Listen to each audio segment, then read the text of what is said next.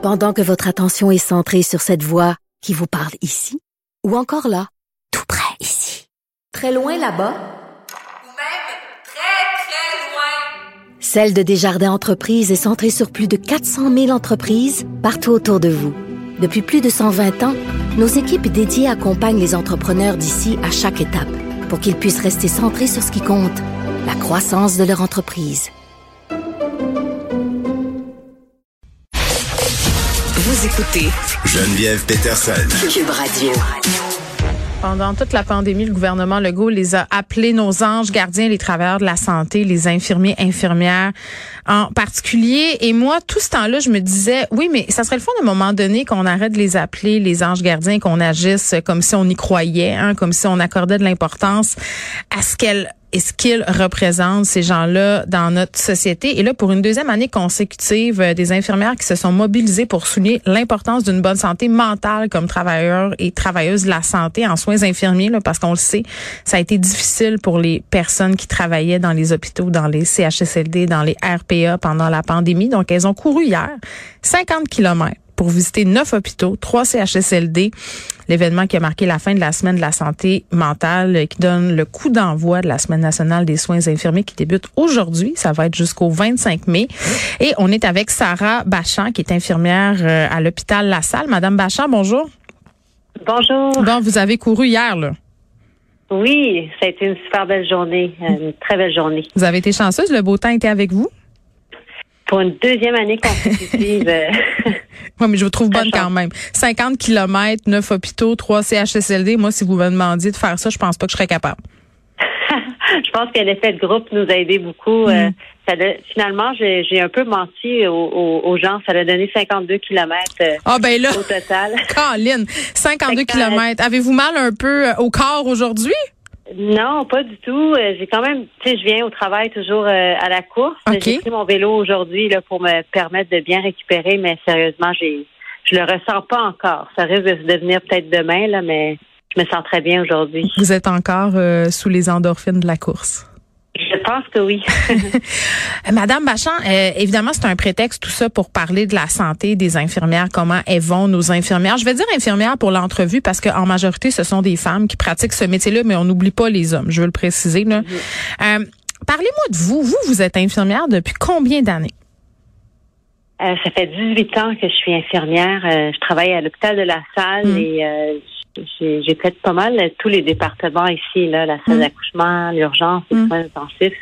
Et je me retrouve en salle d'opération depuis euh, Mm. presque 10 ans maintenant. Puis à la base, pourquoi vous vouliez devenir infirmière? En fait, je me suis cherchée beaucoup quand j'étais euh, début vingtaine. J'étais pas certaine. J'ai fait de l'éducation spécialisée, j'ai fait de la massothérapie. Ensuite, j'ai j'ai fait du pouce euh, en Afrique et en Australie. J'ai eu la malaria en Afrique avec quelques rechutes. Et quand je suis revenue au Québec, j'ai réalisé que je voulais devenir infirmière. C'est ce que je voulais faire. 18 ans, vous me l'avez dit. Comment parce que ça fait quand même un petit bout là que vous regardez aller le système de la santé, que vous le vivez de l'intérieur. Comment votre métier s'est transformé avec les années par rapport aux attentes, la perception du public, ce qu'on vous demande aussi de faire, puis aussi peut-être selon les changements de gouvernement? Euh, c'est une grosse question. C'est difficile. On dirait qu'on est vraiment plus concentré sur les dernières années avec Ouais. la pandémie. Euh, on trouvait que c'était difficile avant, mais on a Mm. réalisé que c'était encore plus difficile les deux dernières années. Mm.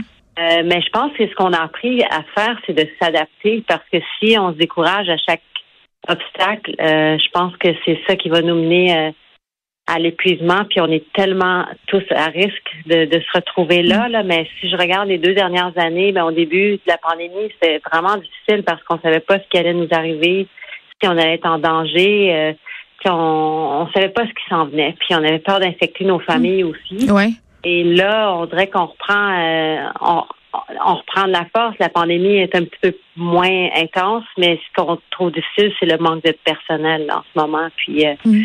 C'est, d'avoir à compenser là, tout le temps avec le manque de personnel. C'est ce qui est difficile en ce moment. C'est comme une petite fatigue qui s'éternise. Là. Oui, puis tu sais, en même temps, Madame Bachand, moi, je me faisais la réflexion suivante avec des spécialistes euh, en psychologie, des travailleurs de la santé.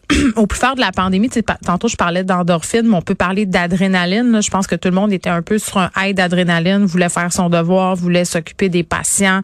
Euh, vous l'avez dit, là, vous aviez peur d'infecter votre famille. Puis là, je veux pas dire que la pandémie est finie, mais on a comme un peu plus de recul. Ça se calme, entre guillemets, là. Puis il y a bien des gens qui étaient inquiets d'une espèce de choc post-traumatique. Comprenez-vous? Comme si des gens allaient réaliser après coup tout ce qu'ils avaient vécu dans, dans les hôpitaux. Est-ce que vous en entendez parler de ça de la part de vos collègues? Je pense pas qu'on parle beaucoup de ce terme-là, mais moi, personnellement, je peux, je peux dire que je l'ai vécu d'une certaine façon parce qu'en salle d'opération, nous, on a été euh, délestés. Mm-hmm. Et euh, j'ai été volontairement, moi, la première vague, le jour de Pâques, euh, quand ça commençait en CHSLD, puis en tout cas, j'ai vu beaucoup, beaucoup de décès cette journée-là et euh, vraiment un manque de personnel. Les gens étaient tous à la maison malades. Cette journée-là, cette première journée-là m'a marqué énormément. J'ai encore euh, des visions dans ma tête de, choses que j'ai vues et euh, moi, je pense qu'on peut parler à certains égards d'un choc post-traumatique pour, pour le personnel aussi. Puis qu'est-ce qui vous a le plus troublé dans ce que vous avez vu? Je, ce qui m'a troublé, c'est de savoir que les personnes âgées qui nous ont tout donné, euh, il y en a beaucoup qui sont partis dans des conditions qui n'auraient pas dû être. Mm. Puis qu'il y a eu une perte de dignité, c'est de savoir que les gens qui aiment ces personnes-là n'ont pas pu mm. être avec eux pour leur dernier moment. Puis mm. c'est d'avoir été cette personne-là pour les familles qui n'étaient pas là, de pouvoir tenir la main de personnes que je connaissais pas, puis d'essayer de leur donner l'amour que la famille avait pas le droit de donner. Tu sais, c'est tous ces, ces, ces, ces moments-là que j'ai trouvé très difficiles. Mais oui, on, doit tellement à cette génération-là. Tu sais. C'est vrai. Puis en même temps, Madame Bachard, dans votre formation, j'imagine que de s'occuper des patients adéquatement, puis qu'ils puissent avoir euh, droit à la dignité, justement, euh, c'est quelque chose à laquelle vous vous engagez là, quand, quand on devient infirmière, puis là de voir que qu'on était en perte de cette dignité-là. Je, je comprends que ça vous ait touché. Est-ce que vous aviez de l'accompagnement là-dedans de la part euh, du patronat ou même des, ressources d'aide pour vous accompagner là-dedans parce que je pense que l'une des raisons pour laquelle vous faites cette course-là aussi, c'est pour euh, bon rendre hommage à une collègue qui a perdu la vie par suicide, Sonia Brown, je crois. Mm-hmm. Oui. Elle, on la connaissait pas. Euh, en fait, c'est la famille qui nous a contactés l'année dernière. Puis elle, elle a été à l'urgence. Elle a demandé de l'aide. Elle a dit qu'elle avait des idées suicidaires, qu'elle mm. avait euh, un plat et puis on lui a donné congé. Quelques, je pense que le lendemain, elle, euh, elle a passé à l'acte. Euh, sa mère était présente. Euh, pour nous, on, on, est très choyés dans le sens qu'on a un programme d'aide aux employés. On a accès à des psychologues, on a accès à de l'aide. Il faut qu'on. En fait, ce que je, moi j'essaie de souligner, c'est qu'on a le droit de reconnaître qu'on va pas bien, parce que les outils sont là. Il y en a des outils, on en a de l'aide mais on a le droit aussi de dire que ça va pas parce qu'on essaie toujours d'être des super-héros puis d'être euh, d'être bien puis d'être équilibré puis mm. on a toutes des périodes où ça va moins bien puis qu'on peut avoir de l'anxiété qu'on peut éprouver un peu de dépression de découragement de pas voir la lumière au bout on les a toutes ces périodes-là, puis on a tout le droit, mais ça veut pas dire qu'on est moins fort, qu'on est moins courageux si on les a ces périodes-là. Puis c'est super important d'être capable d'en parler entre nous, puis d'aller chercher l'aide qu'on a, nous, avec notre programme d'aide aux employés, mm. puis d'aller chercher l'aide du psychologue si on a besoin.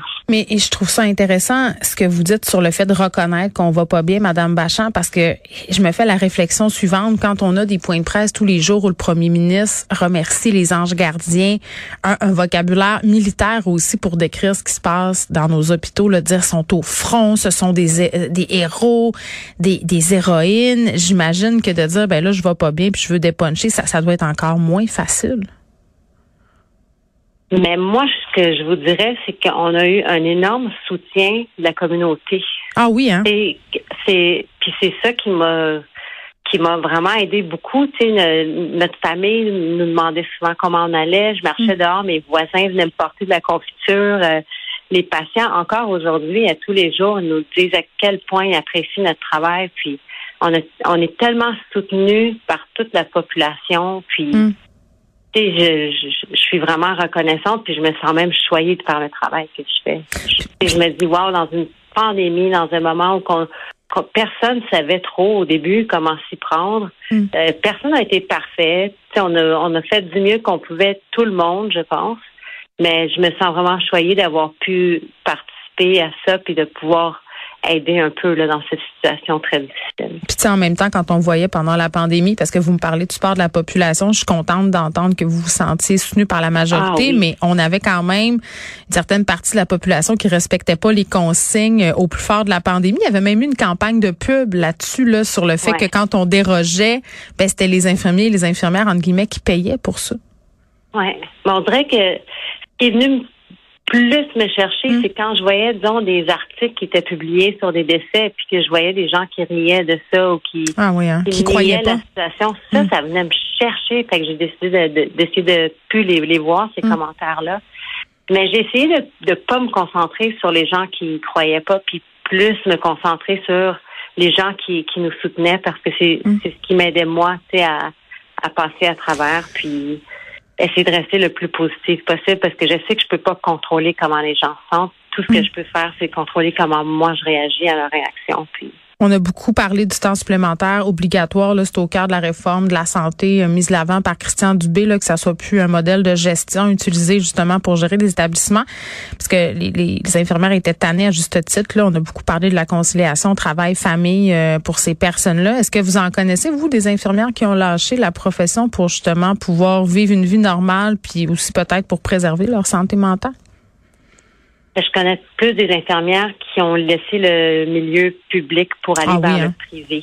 Ouais, c'est beaucoup plus. Tu sais, j'en ai vu sur les réseaux sociaux quitter pour euh, une autre profession, mais moi, ce que j'observe dans les gens que je côtoie, c'est plus de laisser le public pour le privé. Euh, nous, en salle on fait de la garde, puis des fois, la garde, c'est dur. On se fait appeler au milieu de la nuit pour des, des césariennes, des appendicites, euh, des, des hémorragies digestives. Puis mm-hmm d'en faire une par semaine, ça va, mais quand on est qu'on en prend une de plus, puis on fait deux, trois gardes dans la même semaine, ça vient ça vient difficile parce qu'on doit travailler quand même le jour. Donc ça peut euh, le manque de personnel a vraiment un gros impact sur notre santé mentale, puis je peux comprendre pourquoi les infirmières peuvent quitter le milieu public pour aller vers le, le privé. On a beaucoup dit qu'on voulait revaloriser la profession. Comment on donne le goût aux jeunes d'aller étudier en soins infirmiers parce qu'on manque d'infirmiers, d'infirmières, Madame Bachand? Moi, je leur dirais que notre métier, c'est vraiment le plus beau métier. Je, je, j'ai aucun regret d'être devenue infirmière. J'ai aucun regret de, me retrouver où que je me retrouve aujourd'hui.